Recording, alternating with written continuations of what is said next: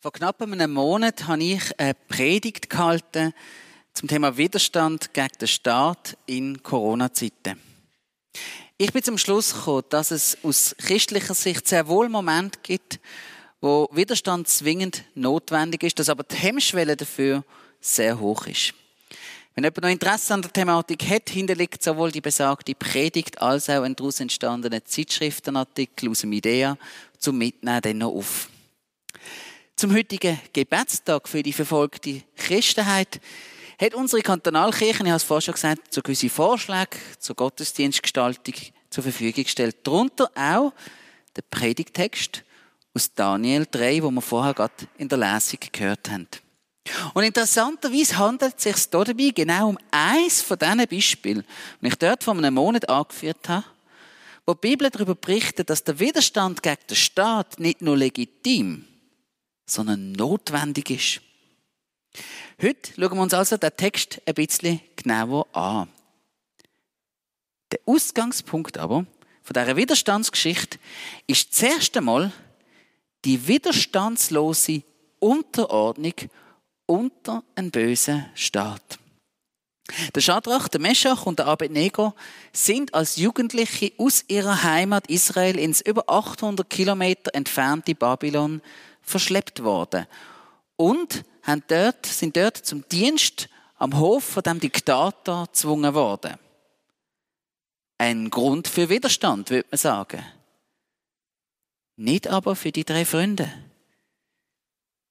Sie haben weder gegen die Gefangennahme noch gegen die Zwangsausbildung rebelliert. Ja, nicht einmal gegen die Umwandlung von ihren Namen. Die drei Männer heißen eigentlich Hanania, Michael und Asaria. Namen, wo der Gott von Israel verherrlichen. Und stattdessen erhalten sie von dem fremden Herrscher heidnische Namen, wo heidnische Gottheiten gewidmet sind. Aber sie wehren sich nicht. Und gerade das Beispiel macht deutlich, wie hoch die Hemmschwelle für Widerstand gegen den Staat ist. Obwohl sie sich in einer ganz klaren Diktatur befinden, werden die drei Freunde nicht zu Rebellen. Aber sie sind auch nicht prinzipienlose Feiglinge. Es gibt die rote Linie. Und die rote Linie wird in dieser Geschichte überschritten. Wenn ihr den Klang von Horn, Panflöte, Zither, Lyra, Harfe, Sackpfeife oder anderen Musikinstrumenten hört, müsst ihr euch zu Boden werfen und das goldene Standbild anbeten, das König Nebukadnezar anfertigen ließ. Wer sich aber nicht zu Boden wirft, um die Statue anzubeten, wird sofort in einen glühenden Ofen geworfen. Der Befehl ist eindeutig. Und Konsequenzen für den Widerstand auch. Und trotzdem bügen sie sich dieser Anordnung nicht. Und so heißt es in den Versen 16 bis 18. Schadrach, Meschach und Abednego aber antworteten dem König, O Nebukadnezar, wir wollen uns gar nicht vor dir rechtfertigen. Wenn der Gott, den wir verehren, es will, kann er uns ganz bestimmt retten, sowohl aus dem brennenden Feuerofen als auch aus deiner Hand, o König, wird er uns dann retten. Aber selbst wenn er es anders beschlossen hat, sollst du, o oh König, es mit Sicherheit wissen. Wir werden deine Götter niemals verehren und die goldene Statue, die du hast aufstellen lassen, niemals anbeten.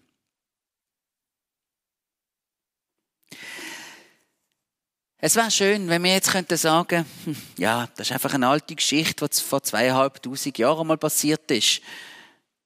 Aber leider sind so Geschichten auch heute noch Realität. Wir haben vorher ausführlich über die Situation der Christen in Nigeria gehört. Sie sind nicht eine Ausnahme. Weltweit erleben über 245 Millionen Christen einen hohen Grad an Verfolgung. Das ist einer von neun Christen. Wir können das mal durchzählen. Jeder neunte von uns. Und das sind ja nur die ganz besonders hart Betroffenen. Die Organisation Open Doors veröffentlicht jedes Jahr einen Weltverfolgungsindex, in dem sie die 50 Länder mit der schärfsten Verfolgung aufzählt. Wir sehen, dass allein zwölf Länder, das sind die roten hier, in die Kategorie extrem eingestuft wird. Die restlichen 38 Länder verzeichnen alle eine sehr schwere Verfolgung. Das heißt, für die Länder mit nur schwerer Verfolgung hat es nicht einmal mehr Platz auf dieser Liste. Für viele Gläubige ist es der Alltag, dass sie in Systemen und Situationen leben, wo sie aufgrund von ihrem Glauben enorme Nachteile erleben. Und wie das aussieht, in vielen von diesen Ländern, wo wir da oben sehen, zeigt uns so was die Geschichte von diesen Freunden in Daniel 3 als eine Situation in Nigeria deutlich. So also Verfolgung bedeutet zum Beispiel, dass man aus dem Heimatumfeld rausgerissen wird. Sei es durch Verschleppung oder sei es auch einfach durch Flucht vor dem Terror, vor Verfolgung. So wie das gerade auch in Nigeria viel der Fall ist. Typisch für Verfolgung, ein typisches Merkmal von Verfolgung ist ein großer Anpassungsdruck durch Herrscher oder Gesellschaft. In diesen Ländern findet meistens keine Diskussion statt über unterschiedliche Lebensphilosophien oder politische Positionen. Stattdessen werden abweichende Philosophien gleichgesetzt mit minderwertigem Menschsein. Und als sonnige, minderwertige Menschen werden verfolgte Gläubige oft auch nicht als gesetzlich schutzwürdig betrachtet, sondern im Gegenteil. Sie werden sogar juristisch belangt dafür, dass sie Menschenverachter sind. Oder es werden irgendwelche Gesetze so gebogen, dass man sie verfolgen kann. Das sind so typische Mechanismen der Verfolgung. Und die sind nichts Neues. Sie begleiten das Christentum von Anbeginn an. Und es darf uns auch nicht überraschen. Hat doch Jesus selber schon gesagt, denkt an das Wort, das ich euch gesagt habe. Ein Diener ist nicht größer als sein Herr. Da sie mich verfolgt haben, werden sie auch euch verfolgen. Ich vergesse den Aspekt von unserem Glauben immer wieder, weil ich es selber nicht erlebe. Ich lebe dort in dem Ecke dort oben, wo keine Farbe hat, außer das ein völlig belangloses Blau. Manche Christen, die heulen ja schon auf, wenn irgendwo ein kritischer Zeitungsartikel veröffentlicht wird und schreien gerade, ah, das ist Verfolgung.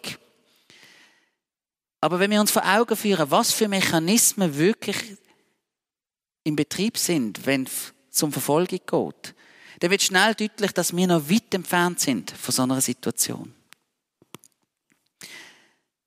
Richtig ist aber auch, dass wir keine Garantie haben, ob sich der Wind nicht irgendwann einmal dreht.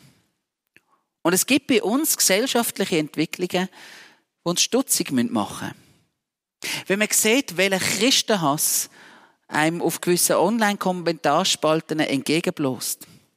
Wenn der christliche Einsatz gegen Abtreibungen oder die kritische Hinterfragung von Genderentwicklung oder der Ehe für alle als Menschenhass ausgelegt wird. Wenn ernsthafter Glaube plötzlich mit Fundamentalismus gleichgesetzt wird oder wenn vermehrt christliche Inhalte zensuriert und gelöscht werden, wie das aktuell gerade auf sozialen Plattformen wie YouTube oder Facebook vermehrt geschieht, dann sind das gefährliche Entwicklungen. Und die dürfen wir nicht verharmlosen, sondern wir müssen sie bewusst und kritisch wahrnehmen. Gleichzeitig aber braucht es auch eine große Portion Nüchternheit. Nicht aus jeder gesellschaftlichen Fehlentwicklung ist historisch eine echte Verfolgung gewachsen. Und gerade da hilft der Blick auf die weltweite Christenheit und auf die typischen Merkmale von Verfolgung, die wir vorher gehört haben. Als Christ soll ich aufmerksam sein und nicht ängstlich. Und das bedeutet auch, dass ich vorsichtig bin, vorschnell so Etiketten zu versenden wie Verfolgung, Diktatur oder Unrechtsstaat. Ich habe kürzlich ein Video gesehen, wo ein Pfarrer gewarnt hat, im Hinblick auf den Gebrauch von solchen Etiketten, gerade jetzt in dieser Corona-Situation. Er hat es verglichen mit einem, Schäfer, der ständig ruft, es kommt ein Wolf, es kommt ein Wolf. Und die erste Mal wird er noch ernst genommen. Kommt, die Bevölkerung schauen.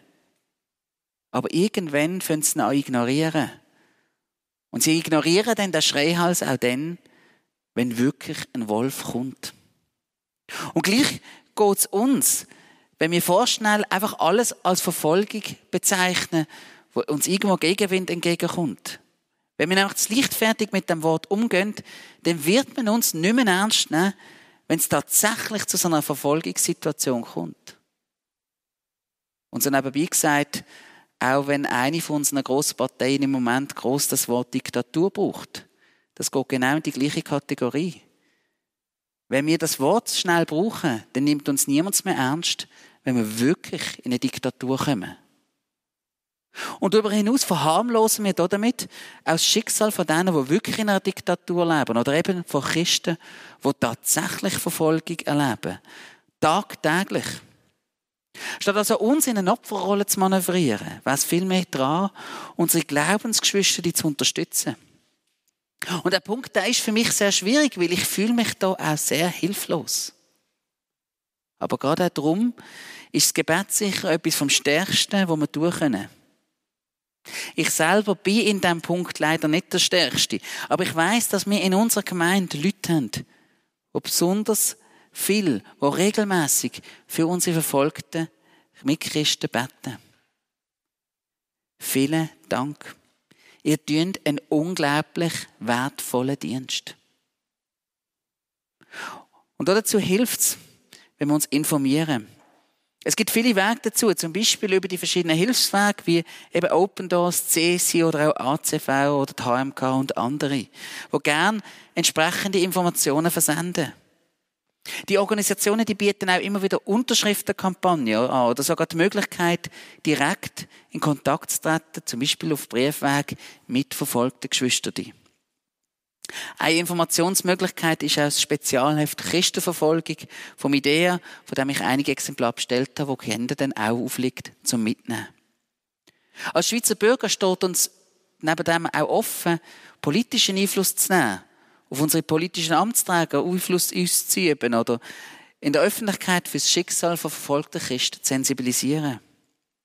Und jetzt zuletzt steht mir die Möglichkeit offen, über anerkannte Organisationen wie die, die ich gerade genannt habe, verfolgte Christen finanziell zu unterstützen.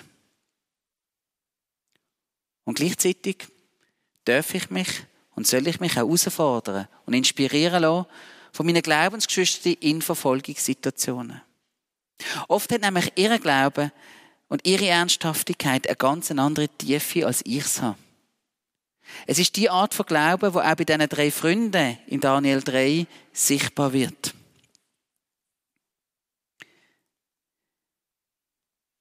Wenn der Gott, den wir verehren, es will, kann er uns ganz bestimmt retten. Sowohl aus dem brennenden Feuerofen als auch aus deiner Hand, o König, wird er uns dann retten. Aber selbst wenn er es anders beschlossen hat, sollst du, o König, es mit Sicherheit wissen. Wir werden deine Götter niemals verehren und die goldene Statue, die du hast aufstellen lassen, niemals anbeten. Das ist ein unerschütterlicher Glaube, egal was kommt. Gott kann retten. Wie kleingläubig ist gerade im Alltag mein Glaube doch dagegen. Wo das Gefühl hat, Gott greift ja eh nicht ein. Gott macht eh nichts. Also das sage ich nicht laut, aber da innen denkt sich das meistens. Aber die drei Freunde, die halten fest, doch, er ist mächtig. Er kann Wunder tun. Glaube ich das? Das Bemerkenswerte an dieser Stelle ist für mich, dass der Glaube an den allmächtigen Gott, wo eingreifen kann und das immer wieder auch tut, da kombiniert wird mit dem vollen Realismus, dass er das immer wieder nicht macht. Warum? Die Frage bleibt offen. Und ja, es ist gerade auch für mich unverständlich, dass der allmächtige Gott so viel Leid, gerade auch von seinen Nachfolgern, nicht verhindert. Aber das ist die Realität. Er rettet nicht immer und vor allem nicht immer sofort. Das sieht man gut ja auch an den Jüngern von Jesus. Sie sind nicht verschont geblieben vor Schlägen und Gefängnis. Und dann aber wieder hat Gott sie auf wundersame Art und Weise aus dem Gefängnis befreit. Wunder und Lied sind Hand in Hand gegangen. Und obwohl die Jünger viele Wunder und Bewahrungen erlebt haben, sind letztlich alle als Märtyrer für ihren Glauben gestorben. Warum? Ich weiß es nicht. Aber gerade der Glaube von diesen drei Freunden macht es deutlich. Das Wissen, dass Gott immer wieder nicht eingreift, soll nicht mein Glauben schmälern, dass er immer wieder eingreifen kann.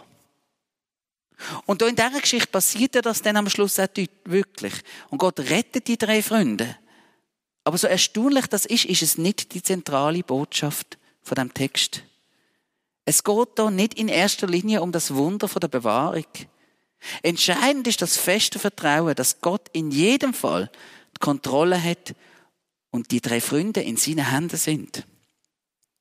Wenn der Gott, den wir verehren, es will, kann er uns ganz bestimmt retten, sowohl aus dem brennenden Feuerofen als auch aus deiner Hand, o oh König, wird er uns dann retten. Aber selbst wenn er es anders beschlossen hat, sollst du, o oh König, es mit Sicherheit wissen, wir werden deine Götter niemals verehren und die goldene Statue, die du hast aufstellen lassen, niemals anbeten. Was für ein Mut und was für eine Frechheit in den Augen von dem scheinbar unantastbaren König. Da geriet Nebukadnezar in einen solchen Zorn über Schadrach, Meschach und Abednego, dass sich sein Gesicht vor Wut verzerrte. Er gab sofort den Befehl, den Ofen siebenmal heißer als gewöhnlich anzuheizen. Warum bekommt der König da so einen Wutanfall? Er ist der allmächtige Herrscher im Land. Er hat alles in seiner Hand. Jedes Schicksal hat er unter Kontrolle. Aber jetzt steht da der israelitische Frechdachse, wo ihm ins Gesicht sagen, uns hast du nicht in der Hand. Egal was du machst, wir sind in der Hand von Gott. Wir sind und bleiben dort. Und das ist genau das, wo Jesus gemeint hat mit, Habt keine Angst vor denen, die euch umbringen wollen. Sie können nur euren Körper töten. Eure Seele ist für sie unerreichbar. Fürchtet allein Gott, der Leib und Seele in der Hölle vernichten kann. Das ist die Grundlage, wo jeder Christ braucht, wenn er in Verfolgungen bestehen will. Und die Grundlage brauchen wir auch in allen anderen Stürmen vom Leben. Ob es jetzt Lebenskrisen oder Corona oder was auch immer ist. Als Christ bin ich in der Hand von Gott. Und egal was andere Menschen oder auch irgendwelche Situationen mit mir anstellen, die Tatsache steht fest und niemand kann etwas daran ändern.